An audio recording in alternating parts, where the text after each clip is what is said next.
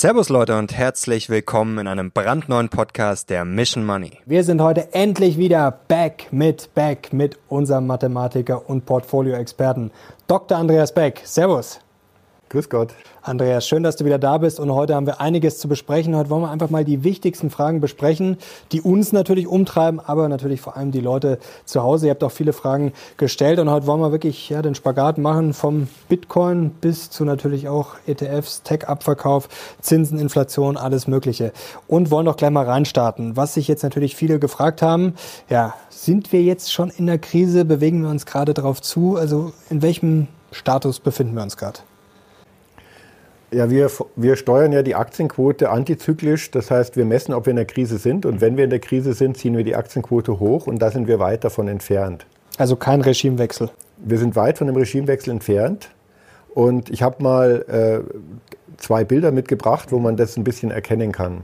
Den ersten Chart, der zeigt den MSCI World einmal aus einer amerikanischen Perspektive, also aus Perspektive eines Dollar-Investors. Mhm und aus der Perspektive eines Euro-Investors. Und was man hier sehen kann, ist, dass der Euro-Investor durch die Abschwächung des Euro halt schon recht auch verschont wurde von manchen Turbulenzen. Mhm. Ja, der Euro hat abgewertet. Ähm, das heißt, wir haben nicht jeden Kursverlust voll mitbekommen, weder auf der Anleihen noch auf der Aktienseite, wenn in Fremdwährungen investiert wurde. Und der tiefste Stand war so 12 Prozent minus beim MSCI World. Für den Amerikaner für den US-Dollar-Investor waren es aber 18 Prozent.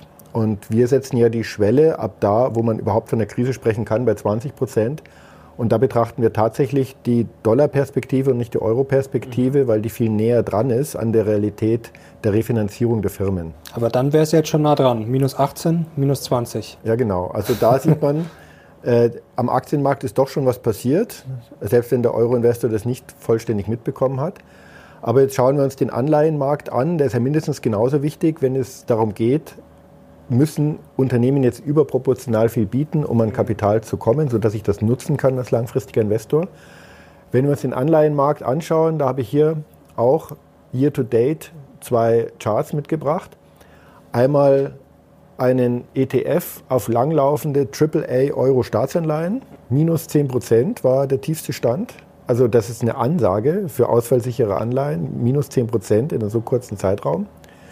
Und das viel Überraschende ist aber jetzt äh, High Yield Bonds, Kurzläufer, ETF, hier nur minus 6 Prozent am tiefsten Stand. Also ausfallsichere Anleihen haben aufgrund längerer Laufzeiten deutlich mehr verloren als ausfallgefährdete Junk Bonds. Mhm. Das ist insofern wirklich überraschend, weil wenn man so in diesem Junk-Bond-Bereich unterwegs ist, dann hat man das eigenartige Phänomen, dass das Risiko über die Zeit steigt bis zur Fälligkeit der Anleihe. Also die meisten Unternehmen, die ausfallgefährdet sind, fallen dann aus, wenn die Anleihe fällig wird mhm. und sie sie nicht refinanzieren können. Und das sind jetzt gerade die Kurzläufer? Und da sind die Kurzläufer, das heißt, die sind von dem Zinsanstieg und von den neuen Situationen am Finanzmarkt besonders stark betroffen. Und ähm, dass man da überhaupt noch nicht sieht an Verwerfungen, ist auch nochmal ein Zeichen, dass die Unternehmen branchenbreit noch keine wirklichen Probleme mit der Refinanzierung haben. Und auch wenn es sich so anfühlt, wir sind einfach nicht in einer Krise. Mhm. Das heißt, du schaust jetzt weiterhin auf diese Charts und wenn sich da jetzt wirklich merklich was tun würde, dann würdest du nachdenklich werden oder gibt es auch noch andere Faktoren? Ja, wir schauen uns auch noch die Volatilität an. Das ist mehr so ein eine Steuerungskennzahl, die wichtig ist, um zu wissen, was die regulierten Investoren machen, weil über die Volatilität verändert sich der Value at Risk und damit werden große Portfolios gesteuert und dann weiß ich, wann müssen die verkaufen und dann ist es gut, äh, kaufen zu können. Ähm, aber so für den Privatanleger, wenn er so eine antizyklische Strategie fahren will, wirklich die Empfehlung, ganz einfaches zu machen. Die Aktienmärkte müssen, müssen breit mindestens 20 Prozent einbrechen, dann kann ich von der Krise sprechen, vorher nicht. Und die Risikoprämien für Unternehmensanleihen, die Risikoprämien für ausfallgefährdete Anleihen müssen in die Höhe schießen. Ähm, wenn das nicht passiert, dann haben wir Marktschwankungen, aber da können wir noch nicht von einer echten Krise im Sinne einer Eigenkapitalknappheit sprechen. Wird das ganze Umfeld jetzt eigentlich schwieriger, wenn einfach wir, Stück für Stück die Zinsen steigen, gerade für die Chunkbonds und Co., wird da die Luft dann einfach immer dünner? Es wäre zu erwarten, in jeder Hinsicht. Aber es ist ja noch quasi kaum was eingepreist. Das überrascht, du wirkst so ein bisschen überrascht auch. Ja, ich hätte den, den Junk-Bond-Bereich für wesentlich sensibler eingeschätzt. Wäre ja auch logisch eigentlich, ja. Ähm, es wäre logisch und ich sag mal, ich habe mich auch schon ab und zu geirrt. Äh, oft war ich aber auch nur zu früh dran mit meiner Meinung. Mhm. Jetzt warten wir mal, was da noch passiert. Also mal schauen, wenn es dann in zwei Wochen kollabiert, dann hattest du. nee, so schnell ja. kommt es wahrscheinlich nicht, aber äh, Spaß beiseite. Aber wie gesagt, das ist ja auf jeden Fall eine spannende Beobachtung und ist auch interessant, ja, dass du da durchaus, ja, was heißt überrascht bist, aber schon, man hat es schon ein bisschen ähm, gemerkt. Ja, also minus 20 Prozent, das ist jetzt sozusagen mal die Marke, die man sich ähm, merken kann. Und Vola, das wäre vielleicht noch interessant, jetzt gibt es ja diesen Volatilitätsindex Index, den bekannten, der war jetzt zuletzt zwischen 30 und 40. Ich glaube, während des Corona-Crash war er, glaube ich, über 80. Ja. Ähm, was ist denn da jetzt so richtig hoch? Also, über 50. Über 50, okay. Also da sind wir auch nah dran. Mhm. Ja. Okay, also genau, jetzt hat er sich mal wieder so Richtung 40 zumindest, aber ja. jetzt haben ja einige Experten zuletzt gesagt, ja, über 40, wenn er da mal geht, dann wird es vielleicht mal interessanter, dass es vielleicht mal so ein Washout gibt oder sowas, aber du sagst dann genau. sogar über 50. Genau, 40, 50, das sind so die Bereiche, wo es eben so Washouts gibt. So ein Washout ist ja nichts anderes wie Jetzt müssen Marktteilnehmer verkaufen, ob sie wollen oder nicht, und mhm. müssen blind, ohne dass sie überhaupt schauen, ob der Markt ihnen äh, angemessene Kurse gibt, auf den Verkaufsknopf drücken. Ja.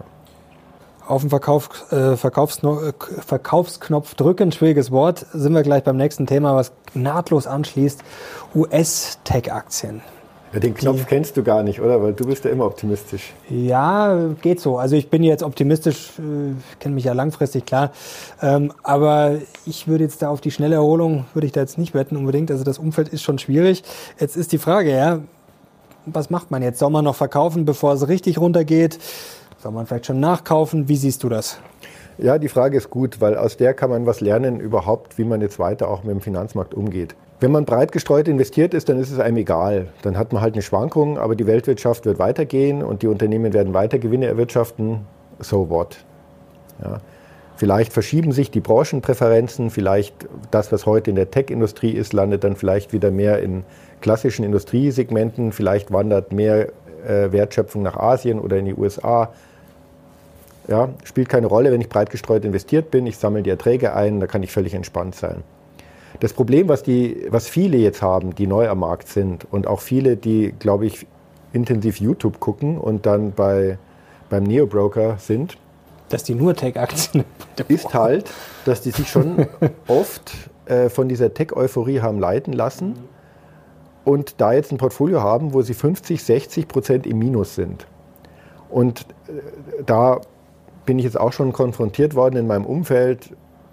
Panik, Panik, was mache ich? Verkaufen oder halten? Da würde ich folgende, äh, folgende Empfehlung geben. Also keine Anlageberatung, aber folgende Empfehlung. Man muss sich diesen Tech-Markt wirklich genauer anschauen. Wir haben da auch eine eigene Sendung zu gemacht. Äh, platzt jetzt die Blase vor drei Monaten, wo wir darüber geredet haben, wie man damit umgehen soll, wenn die Tech-Blase platzt. Aber im Kurzzeitgedächtnis ist das natürlich schon wieder vergessen.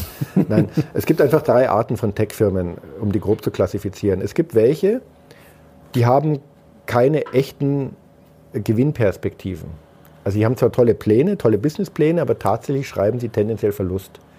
Und diese Unternehmen bleiben nur am Leben, weil sie es schaffen, eine Story zu verkaufen und zu produzieren, die den Aktienmarkt immer wieder aufbläst, sodass sie mit Kapitalerhöhungen sich refinanzieren können. Solche Unternehmen haben extrem gelitten jetzt. Und für die wird es wahrscheinlich jetzt auch nicht gerade einfacher. Da kann man auch aussteigen, mhm. weil da wird es Insolvenzen geben. Das Geschäftsmodell scheint nicht mehr zu funktionieren. Mhm. Dann gibt es Tech-Unternehmen, die waren einfach früh dran und haben einen bestimmten Markt besetzt zu einer Zeit, wo sie noch keine ernsthafte Konkurrenz haben und haben jetzt plötzlich eine komplett andere Marktsituation. Da finde ich Netflix ein schönes Beispiel. Ja, die haben den Streaming-Dienst sozusagen breit gemacht, aber jetzt gibt es Amazon Prime und Co. Und jetzt haben wir plötzlich ein völlig anderes Marktumfeld und die Aktie ist 70 Prozent im Verlust seit All-Time-High aber die werden nicht insolvent werden. Glaubst du? Ja. Na, die verdienen Geld, so ist ja. es ja nicht. Ne? Ja, jetzt nicht, aber mal schauen, wenn das mal zwei, drei Jahre holprig weitergeht, dann wird es vielleicht zum Insolvenz vielleicht nicht, aber ja, wird auf jeden Fall auch nicht einfach. Es wird nicht einfach, aber vor allem die alten Zeiten kommen nicht zurück. Mhm. Diese ja, genau. monopolartige genau. Stellung kommt nicht zurück. Die sind im neuen Marktumfeld, da werden die sich irgendwo fangen und dann wird es irgendeinen Preis bilden, aber da kann man, wenn man möchte, kann man die auch halten. Und das dritte sind halt Aktien, die wirklich eine Marktdominanz haben oder eine Technologieführerschaft haben. Auch da sind ja Unternehmen äh, deutlich unter die Räder gekommen. Und äh, da finde ich, äh, braucht man sich keine großen Sorgen machen. Also das gibt ja schon wirklich auch im Tech-Bereich Unternehmen, die nicht nur extrem hoch bewertet sind an der Börse, sondern auch Unternehmen, die unglaublich profitabel sind und die ihre Profitabilität noch überhaupt nicht ausgeschöpft haben. Aber jetzt ein eine Ergänzung vielleicht zum ersten Punkt. Natürlich äh, gibt ihr völlig recht, da sind natürlich viele auf dieser Welle geschwommen und tolle Geschichten und natürlich werden sehr viele von diesen Geschichten, das haben wir auch immer gesagt, äh, allein was es Cloud-Unternehmen, wie viel es da gab, da hatte man das Gefühl, die ganze Welt ist nur noch Cloud und jetzt kommt das nächste und das nächste. Das war klar, dass es irgendwann mal ein Cloud-Unternehmen vielleicht zu viel ist. Ähm, da werden viele Wachstumsstories, beziehungsweise einfach, nennen wir es einfach mal nur Stories, die vielleicht teilweise auch erfunden sind oder einfach nur gut erzählt sind, werden natürlich nicht aufgehen. Aber es muss ja auch einige geben, die dann doch mal was Innovatives, was Neues bringen. Also gehe ich da vielleicht, laufe ich da nicht Gefahr, wenn ich jetzt mal alle rausschmeiße, dass ich dann vielleicht auch zwei, drei rausschmeiße, die es dann vielleicht doch in fünf oder zehn Jahren schaffen? Ja, natürlich. Und das die dann ja ein paar tausend Prozent machen. Ich gebe dir natürlich völlig recht. Ich werde natürlich auch ein paar haben, die ja, wahrscheinlich auf Null fallen. Ja, natürlich, das ist der Witz am Spekulieren. Ähm, in Wirklichkeit wissen wir nicht, wer welche Erfindungen morgen macht. Und vielleicht macht das das Unternehmen XY, das heute keine Perspektive zu haben scheint und morgen groß rauskommt. Aber das ist halt jetzt keine Geldanlage für die Altersvorsorge oder kein wirkliches Investitionsverhalten. Und ich denke, einige haben ja schon wirklich mit dem Bleistift äh, geschaut und gesagt, ui, wenn das so weitergeht, kann ich in fünf Jahren äh, mit dem Arbeiten aufhören. Und jetzt ist der Traum so ein bisschen zerplatzt. Also ich würde da wirklich, wenn ich so ein, mir so ein Einzelwertdepot äh, gemacht habe, ich würde nicht etwas machen, was ich jetzt öfter gehört habe, Augen zu und durch. Ich gucke einfach nicht mehr hin, sondern ich würde schon schauen, welche Unternehmen sind denn konkret auch gefährdet in ihrer Refinanzierung. Und da ist es vielleicht wirklich besser, man trennt sich. Ähm, und, ähm, aber man muss jetzt auch nicht mit Gewalt aussteigen, weil der Tech-Sektor an sich ist ja schon auch nach wie vor sehr spannend. Mhm.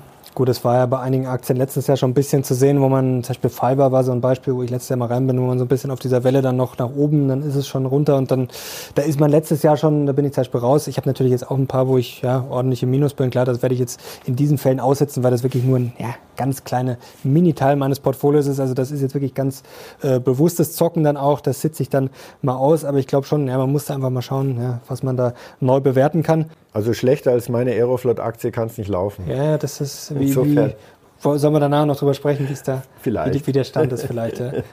Wenn es live wäre, würde ich sagen, schreibt es jetzt mal in die Kommentare. Aber ähm, was mich interessieren würde zu diesem Nasdaq allgemein, denn du hast es gerade super erklärt, jetzt haben wir natürlich da so ein Sammelsurium aus wirklich gestandenen Playern, die Geld drucken, aus wirklichen Bumsbuden auf gut Deutsch gesagt, die ja nie eine Mark verdienen werden und wahrscheinlich pleite gehen werden.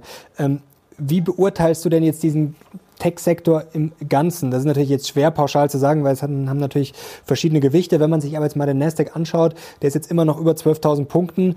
Äh, das Corona-Tief war so bei 7.000 Punkten und vor Corona war so unter 10.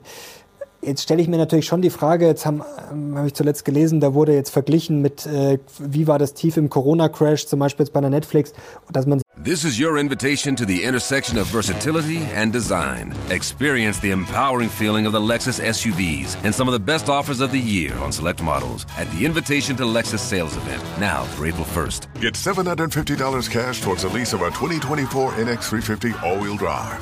Experience amazing at your Lexus dealer. Call 1 800 USA Lexus for important lease cash offer and pricing details. Restrictions apply. Not all customers will qualify. Offer available in the Lexus Eastern area it's April 1st, 2024. Daran jetzt orientieren kann. Also, das halte ich für äh, großen Schmarrn, weil erstens mal die zwei äh, Corona-Crash mit dem jetzt vergleichen schwierig und vor allem, wie gesagt, vor Corona war die Lage wahrscheinlich nicht schlechter als heute, oder? Und der Nasdaq stand aber 2000 Punkte tiefer. Nein, der Vergleich ist völlig irreführend. Das, äh, das, das macht keinen Sinn. Wir haben eine ganz andere Situation. Und gerade der Tech-Sektor ist wahnsinnig dynamisch. Ähm, ich würde die Frage vielleicht verknüpfen, also du hast mir im Vorfeld ja schon gesagt, es kam auch die Frage, ob die ETFs irgendwie den Markt kaputt machen. Ja, genau. Ob das, äh, das hat Jens Erd zum Beispiel, ähm, was heißt kaputt machen, aber Jens Erd vor kurzem gesagt, dass jetzt aus den ETFs auch mal Geld rausfließt und zum Beispiel jetzt Nasdaq-ETFs, ähm, dass sich dann eben, ja, dieses Klischee, das man ja schon öfter gehört hat, dass das sozusagen dann so eine Abwärtsdynamik, dann müssen natürlich die ETFs wieder ihre Aktien verkaufen und dann drückt das wieder auf den Nasdaq und dann kommt da quasi, dann verkaufen die Leute vielleicht wieder ihre ETFs, also dass das quasi so eine Abwärtsdynamik entwickelt. Also in gewisser Hinsicht ist es so, ja, die ETFs, dadurch, dass ich keine Ausgabe auf mehr, Ausgaben mehr Ausgabeaufschlag mehr zahle, wie früher 5%, verleitet die Menschen mit ihrer Direktbank dazu, eben sehr schnell zu kaufen und zu verkaufen. Also ich habe ein Trading-Verhalten, das macht relativ viel kaputt, was bei so breit gestreuten Investments ja keinen Sinn macht. Ähm, aber unabhängig davon ist es so, es besteht ja oft so die, ähm, die Befürchtung, dass der ETF-Markt so dominant wird, dass sozusagen es gar keine Unterscheidung mehr gibt der einzelnen Unternehmen im Nasdaq 100 oder im S&P 500 oder im MSCI World. Das dumme Geld, das Vorteil. Weil es wird entweder eben der Index gekauft oder verkauft und dann gehen alle raus oder alle rein und dann gibt es gar keine Differenzierung mehr. Und da, ich meine, die, die Sorge ist in gewisser Hinsicht berechtigt. Das schauen wir uns auch sehr genau an, was da die Tendenzen sind. Und da waren wir durchaus überrascht, dass zum Beispiel in der Corona-Krise sozusagen am Tag Null der Krise schon differenziert wurde. Die Aktien, die von Corona betroffen waren, sind extrem eingebrochen und die Aktien, die nicht betroffen waren oder vielleicht sogar profitieren, konnten sich sehr schnell fangen. Also da hat man schon gesehen, wie es innerhalb eines Index sehr stark auseinanderläuft, was gegen die These spricht der Marktdominanz der ETF-Investoren. Und auch jetzt ist es so, wenn ich mir beispielsweise den DAX dieses Jahr anschaue, ähm, es gibt Unternehmen wie Delivery Hero, ich glaube, die sind 70 Prozent im Minus. Dann gibt es Unternehmen wie Rheinmetall, die sind 140 Prozent im Plus. Mhm. Also auch da ist es so, man sieht eigentlich nicht diese Konvergenz. Und auch im Nasdaq 100. Also 40 Prozent der Aktien im Nasdaq 100 haben über 50 Prozent Wertverlust. Aber ganz viele haben sich auch recht stabil gehalten.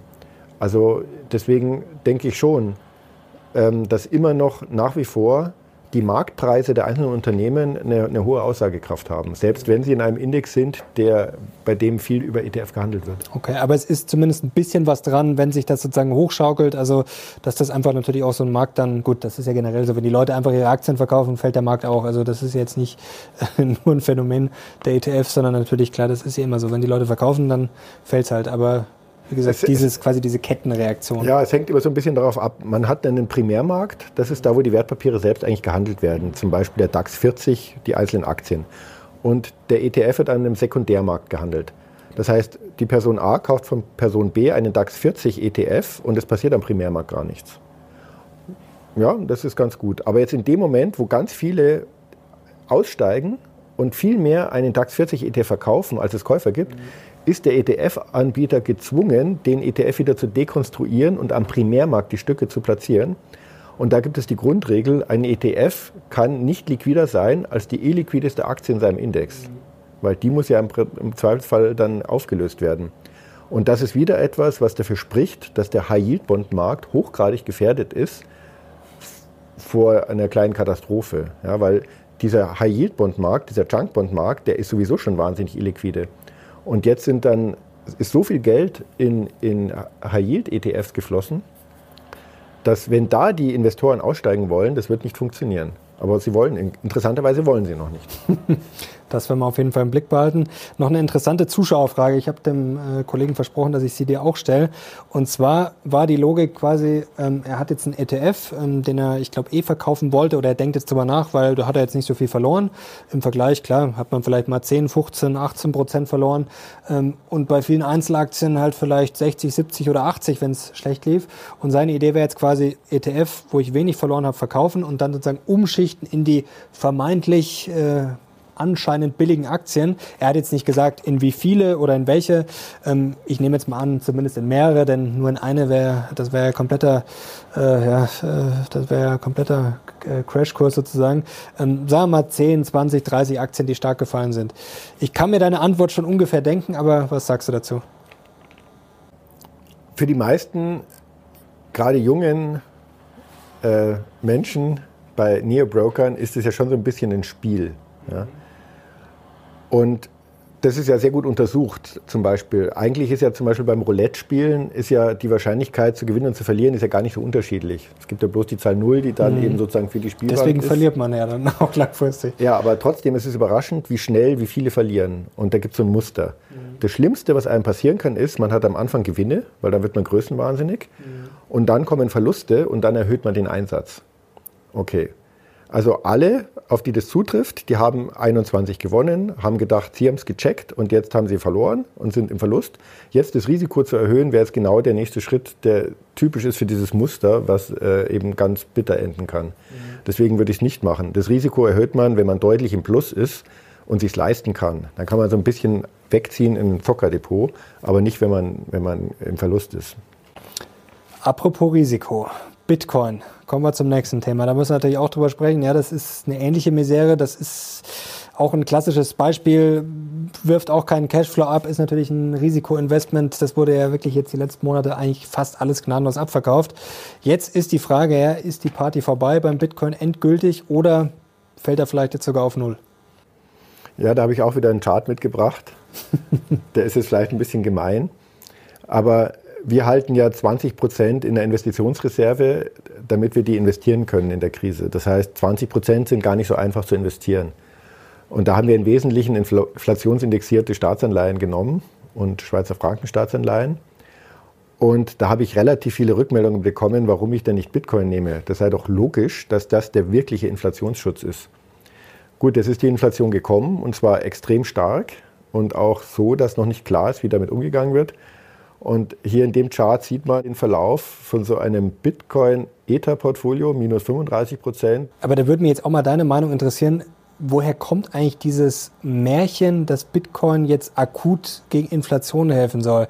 Denn natürlich, jetzt schreiben alle, ja, Bitcoin ist deflationär konstruiert, aber ja, das war es dann auch schon. Also das ist ja genauso wie Aktien kurzfristig auch nicht gegen Inflation schützen. Also hast du eine Idee, woher das herkommt? Also ist das einfach dann Blindheit der Bitcoin-Fans oder ja, woher kommt dieses Narrativ? Denn das ist ja erstens haben wir jetzt gesehen, dass es nicht funktioniert, also zumindest kurzfristig nicht. Und auch wenn man mit Experten spricht, die sagen eigentlich, dass dieses Umfeld jetzt ja auch, also einfach schlecht ist. Also hohe Inflation, Rezession vielleicht sogar. Also Bitcoin muss ja auch irgendwo, wenn es weitergehen soll, Anwendungen finden. Es gibt ja auch Unternehmen, die diese Kryptowährung machen. Das kommt, fällt ja auch nicht vom Himmel. Also das ist ja eigentlich auch ein schlechtes Umfeld. Sicherheit kommt nur über Cashflow, der produziert ja, wird. Und den produziert er auch nicht. Ich kann eine überteuerte Immobilie kaufen. Solange ich eine hohe Mietrendite habe, zieht mich diese Mietrendite aus dem Risiko, solange mir der Mieter nicht ausfällt. Wenn ich eine inflationsindexierte Anleihe kaufe, dann zieht mich der höhere Coupon, den ich dort bekomme, über die Inflation aus dem Inflationsrisiko. Wenn ich ein weltweites Aktienportfolio kaufe, dann ist ja der Produzent des Warenkorbs, über den die Inflation gemessen wird, ja, in den bin ich ja investiert. Mhm. Das heißt, die Unternehmen werden andere Preise durchsetzen. Das ist ja gerade die Inflation. Das heißt, auch da habe ich einen anderen Cashflow, der mich aus dem Risiko zieht. Der Bitcoin hat in dem Sinne keinen Cashflow. Das heißt, niemand kann vorher wissen, wie der in einer Inflation reagiert oder nicht reagiert. Ich konnte das auch nicht wissen. Es hätte auch sein können, dass er 35 Prozent gewonnen hätte. Aber man kann es einfach nicht wissen. Und ähm, darüber muss man sich schon im Klaren sein. Man kann alles irgendwie begründen. Und natürlich konnte man auch begründen, dass der ein Fels in der Brandung ist. Ähm, ja, ist er jetzt nicht gewesen. Ich weiß jetzt auch nicht, wie es nächstes Jahr weitergeht, aber vielleicht ähm, das nochmal wirklich, man muss echt ein bisschen vorsichtig sein und immer ein bisschen selbstkritisch sein. Man kann ganz viel begründen, aber das Einzige, was einem bei einer Investition wirklich langfristig aus dem Risiko zieht, ist ein Cashflow, der generiert mhm. wird. Deswegen ist Gold, auch wenn es zuletzt einmal stabil war, aber auch Gold hat natürlich auch keinerlei Garantie, dass das jetzt irgendwie äh, einen sicheren Inflationsschutz bietet. Das ist auch mal wichtig, dass gerade für die Anfänger, äh, die kriegen das ja oft mal irgendwo, sehen ja auf TikTok oder was, Aktien helfen gegen Inflation oder Gold und dann ähm, kann das natürlich auch in ein paar Wochen äh, alles schnell mal nach hinten losgehen. Gold hat für den Euro-Investor ganz gut funktioniert, ja, weil äh, es in US-Dollar praktisch gehandelt mhm. wird und notiert wird. Aus dem US-Dollar-Investor hat schon nicht so gut funktioniert. Aber auch das wusste vorher keiner. Es gibt auch Inflationsphasen, wo Gold schlecht abschneidet. Also es ist, wie gesagt, es ist halt Spekulation, das geht mal auf und mal geht es nicht auf und nachher gibt es immer jemand, der, es begründen kann. Jetzt wäre ich gespannt, ob du begründen kannst, dass der Bitcoin jetzt auf Null fällt oder auch nicht. Wie glaubst du, geht es jetzt weiter? Also ich halte meinen Bitcoin. Ähm, also eines muss man dem Bitcoin wirklich lassen. Das, das ist wirklich auch für mich überraschend. Ja. Die, die Wallets, die sind ja wahnsinnig ungleich verteilt. Also irgendwie 2% der Wallets halten 40% aller Bitcoin. Also es gibt ganz wenig, ganz dicke äh, Investoren, die hundertfache Millionäre sind. Mhm. Die Wale, ja. Ja. Und jetzt würde man ja vermuten, wenn so Krisen sind, dass da welche nervös werden und anfangen zu verkaufen, weil sie sich denken, wer als erstes aussteigt, äh, hat noch äh, die besten Karten. Und das würden dann andere sehen und dann würde der Bitcoin auf Null fallen. Also der würde platzen, wenn die großen Investoren anfangen würden, nervös zu werden und anfangen zu verkaufen. Die Liquidität wäre dann nicht da. Und es gab schon ein paar Krisen beim Bitcoin und ich fand es wirklich beeindruckend, dass die kaum verkauft haben. Und auch jetzt macht es nicht den Eindruck. Insofern glaube ich, er wird auch diese Krise wieder überstehen. Man weiß natürlich auch immer nicht, wer seine Passwort und Keys verloren hat. Das kommt natürlich bei Mann auch noch dazu. Aber ja, ist faszinierend. Also ähm, ja, es ist faszinierend. Das sind ja oft auch Leute, die sehr auch, überzeugt sind. Ja, es gibt auch diesen Bereich des Behavioral Finance, wo so Verhaltensmuster analysiert werden äh, von Investoren und auch bei Behavioral Finance Experten konnte mir das noch keiner erklären, ähm, warum sich diese Wallets wie verhalten. Es ist völlig atypisch für Investoren. Auf jeden Fall ein sehr komplizierter Bereich. Kompliziert ist auch das, was die EZB bzw. die Notenbanken jetzt immer noch vor sich haben. Jetzt ist die Frage, ja, wird sich das jetzt alles rächen? Wir hatten vor kurzem Gunter Schnabel im Interview bei uns, das ist ja schon seit Jahren EZB-Kritiker, der wirklich sehr viel, also wirklich fast alles, auch die hohen Energiepreise und so, wirklich sehr viel begründet damit, mit der lockeren Geldpolitik. Jetzt ist die Frage, ja, wird sich das jetzt endgültig alles rächen, was viele Warner schon seit Jahren sagen, uns vorgepredigt haben?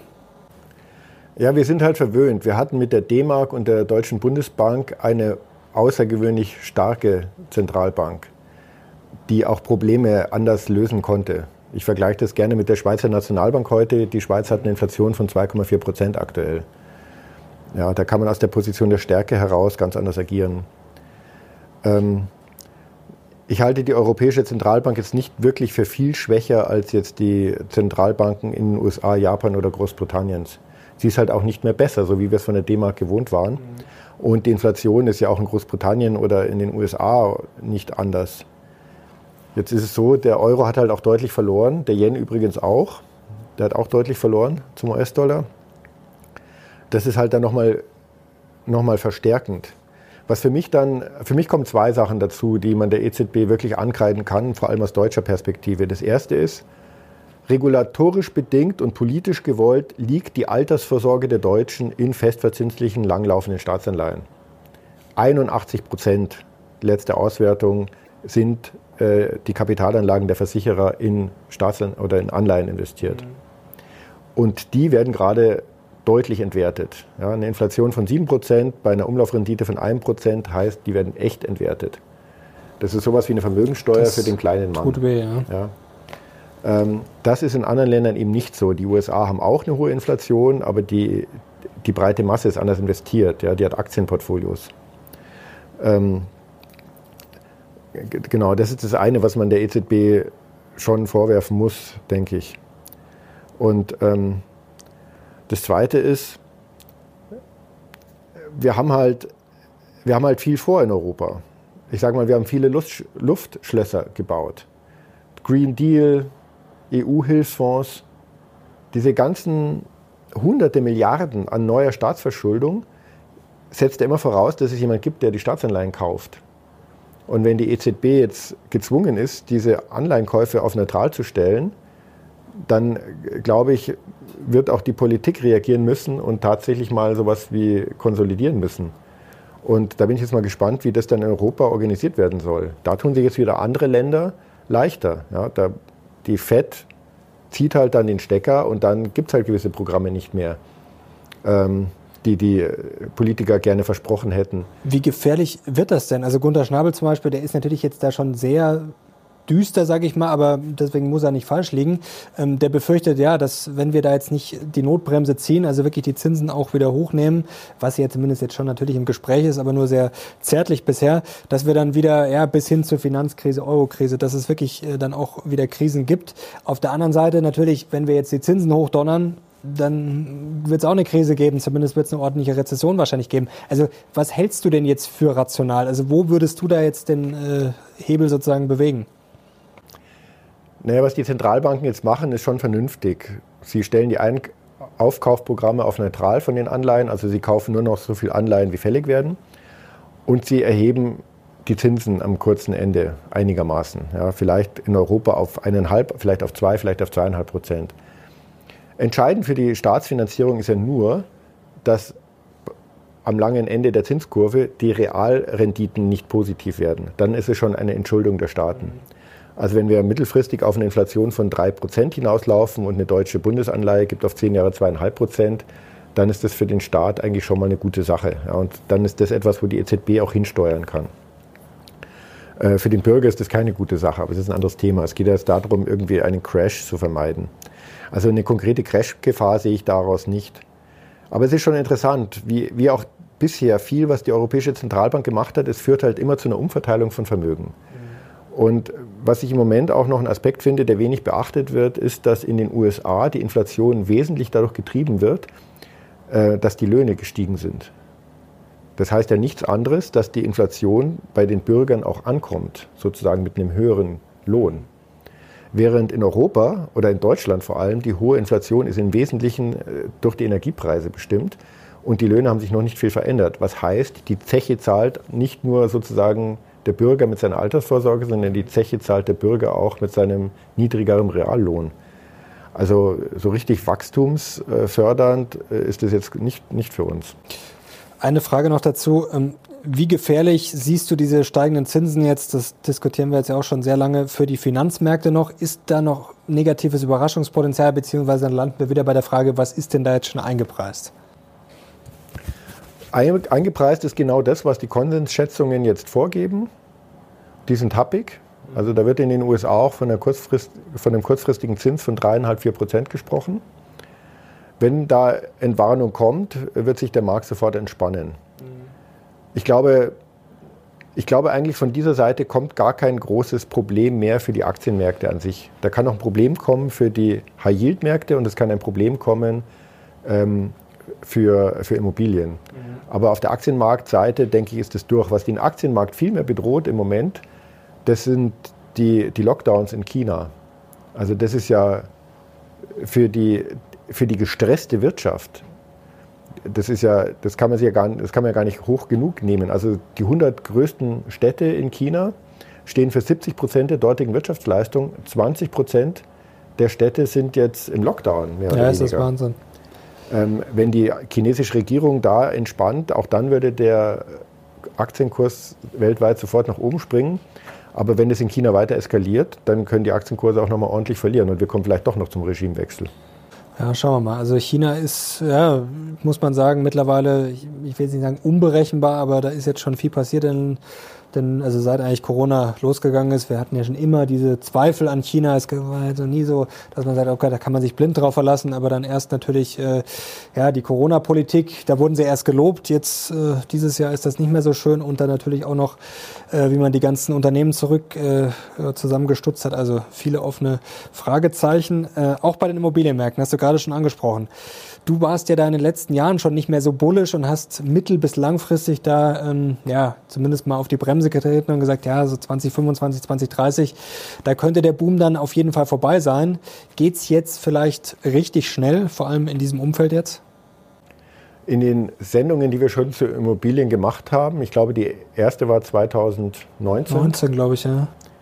Ähm, da haben wir uns auf eine Studie bezogen, dass ab 2025 wir einen einen neuen Markt bekommen, weil die Wohnflächennachfrage deutlich zurückgehen wird aus demografischen Gründen. Das bleibt nach wie vor so. Also es sind auch nicht nur wir, die das so sehen. Da kann man sich die Daten anschauen, die sind relativ gut verfügbar. Und ähm, also die Wohnflächennachfrage wird deutlich mit zunehmender Dynamik sinken. Jetzt kann man sagen, ja, nicht überall gleichmäßig. Vielleicht wollen alle halt in München wohnen und in Berlin und dann geht es halt mehr auf Kosten der Fläche, aber trotzdem, der Immobilienmarkt wird ein anderer sein, wesentlich riskanter als heute. Was wir damals 2019 nicht gesehen haben, ist, dass es nochmal so einen Boom gibt. Also durch, dadurch, dass man zehnjährige Hypothekenzinsen hatte von 0,6 Prozent, ähm, waren nochmal Bewertungen möglich. Ähm, das wird jetzt schwieriger. Die, die, man nicht für möglich gehalten hätte. Ja, also gerade hier in München, brauche ich dir nicht erzählen. Okay, es haben sich die Hypothekenzinsen verdreifacht in relativ kurzer Zeit. Nichts spricht dagegen, dass sie noch steigen. Also nichts spricht dagegen, dass wir wieder dreieinhalb Prozent auf eine zehnjährige Hypothek zahlen müssen. Ja, und dann sind die jetzigen Preise mit einer Mietrendite von 1,5 Prozent in München nicht darstellbar für Leute, die kaufen zum Vermieten. Und insofern kann ich mir schon vorstellen, dass, dass es früher zu einer Kehrtwende kommt. Was heißt das jetzt konkret? Also jetzt wollen wir das Immobilienthema nicht äh, ausführen. Vielleicht ist das mal bald was für ein eigenes Video, aber droht da richtig Ungemach, sage ich jetzt mal? Also ich will jetzt nicht vom Crash sprechen, aber ähm, könnte es da noch richtige Probleme geben? Also wir haben jetzt noch, ich weiß nicht, ob es heute noch gilt, aber in den letzten Wochen hatten wir noch einen echten Luxusmarkt für Verkäufer. Mhm. Ähm, man kann auch eine Immobilie verkaufen, wenn man diesen Luxusmarkt nicht hat. Aber ich würde schon sagen, oder? es wird viel schwieriger und ähm, wer, eh wer sowieso vorhat, seine Immobilie in der nächsten Zeit zu verkaufen, dem würde ich empfehlen, es, es vorzuziehen. Mhm. Und wer vorhat, in der nächsten Zeit eine Immobilie zu kaufen, dem würde ich empfehlen, einfach noch mal ein halbes Jahr zu warten. Da gab es ja zuletzt jetzt wirklich immer mehr, ich sag mal, Berichte, Stimmen, die man gehört hat, ja, die Makler sind wohl nicht mehr so gut drauf, wie sie schon mal waren. Es wird wohl jetzt schon schwieriger. Und ja, wenn das mal anfängt, dann also die Umsätze, fallen, mhm. die Umsätze fallen schon und vor allem sehr viele Neubauten. Es gibt auch schon erste Einschläge, wie jetzt bei der Adlergruppe mhm. am Aktienmarkt. Und ähm, ja, ja, also die Zeiten werden hart. Da, darauf kann man sich jetzt schon gefasst machen. Ja, vielleicht bald mal wieder ein Immobilienvideo fällig. Also das, glaube ich, treibt viele Leute um. Schreibt es mal in die Kommentare, ob euch das interessieren würde. Jetzt eine Frage, die, glaube ich, sehr viele Leute umtreibt. Mich persönlich interessiert das auch sehr mit den Zinsen. Jetzt sind natürlich Anleihen attraktiver geworden, liest man ja überall. Jetzt ist natürlich die Frage, trotzdem, kaufen die Leute wirklich Anleihen und vor allem die Profis, Family Offices und Co. Ja, investiert man jetzt wirklich in Anleihen oder ist das jetzt einfach nur so dahingesagt, die sind zwar optisch attraktiver, aber kauft wirklich jemand Anleihen? Ist das so? Ja, natürlich. Also die regulierten Investoren, die können ja nicht anders. Mhm. Und das muss man sich wirklich so vorstellen, die haben eine langfristige Zahlungsverpflichtung und regulatorisch sind sie gezwungen, über den Zinseszins von ausfallsicheren Anleihen die zu bedienen. Und nur was übrig bleibt im Investitionskapital, können Sie überhaupt in risikobehaftete Anlagen wie Aktien investieren. Und das hat dazu geführt, dass zum Beispiel die Aktienquoten bei diesen Investoren durch die extremen Niedrigzinsen nochmal gefallen sind. Verrückt, ja? Komisch, ja. Und ähm, dadurch, dass die Zinsen jetzt steigen, das dauert ein bisschen, bis die Portfolios da, bis das in den Portfolios bemerkbar macht. Aber dadurch, dass die Zinsen steigen, haben die jetzt auch wieder mehr Rückgrat, um die Aktienpositionen zu erhöhen. Also insofern, die höheren Zinsen, sagen wir mal so, wir hatten jetzt wirklich absurde Jahre am Zinsmarkt. Und Absurdität ist nie gut, langfristig. Wenn sich jetzt der Zinsmarkt ein bisschen normalisiert wieder, dann tut das mittelfristig allen Anlageklassen gut. Auf der einen Seite geht Luft aus irgendwelchen Blasen, ähm, auf der anderen Seite gibt es auch wieder die Möglichkeit, breiter, in, äh, breiter gestreut zu investieren. Also jetzt drehe ich es mal ganz positiv. Ähm, wenn es jetzt keinen Zinsschock gibt, wenn die Inflation jetzt nicht weiter durch die Decke geht und die FED äh, wie früher auf 8 oder 9 Prozent äh, das hochdonnern muss, dann sieht es eigentlich zinsseitig ganz gut aus. Also da ist jetzt viel eingepreist, da wird es im Zweifel keine bösen Überraschungen mehr geben. Und du hast es gerade schon gesagt, wenn sich das alles normalisiert, ist von der Zinsseite her wahrscheinlich gar nicht mehr so viel Böses zu erwarten. Ja, also die chinesische Zentralbank hat jetzt sogar eine Zinssenkung beschlossen. Das kann ja auch wieder ganz schnell kommen. ja, das, also da bist du entspannt. Ja, da bin ich entspannt. Also was mir viel mehr Sorgen macht, ist, ist, sind die Lockdowns in China und die Wertschöpfungs-, äh, die, die Lieferketten, die einfach noch nicht funktionieren. Mhm. Und natürlich ja. auch immer noch das Damoklesschwert, dass wir, dass vielleicht äh, wir keine Rohstoffe mehr aus Russland beziehen. Das würde gerade die deutsche Wirtschaft stark treffen. Also es gibt viele Stressmomente, aber das ist es ist ja auch meistens so, dass irgendwas im Argen liegt. Irgendwas liegt immer im Argen. Auch bei dir noch die ein oder andere Aktie im Depot. Da wurde auch viel gefragt. Willst du noch was verraten zu Aeroflot? Ja, ja. Ja, da habe ich natürlich daneben gegriffen. Ähm, ja, das tun wir alle. Das passiert ähm, öfters mal. Ja, ich habe nicht nur Aeroflot, ich habe sogar Gazprom im Depot. Und habe da bei beiden jetzt das Problem, dass das ADR und GDRs waren. Also es waren so Bezugsrechtsscheine einer amerikanischen oder einer, einer amerikanischen Bank war das konkret, Bank of New York.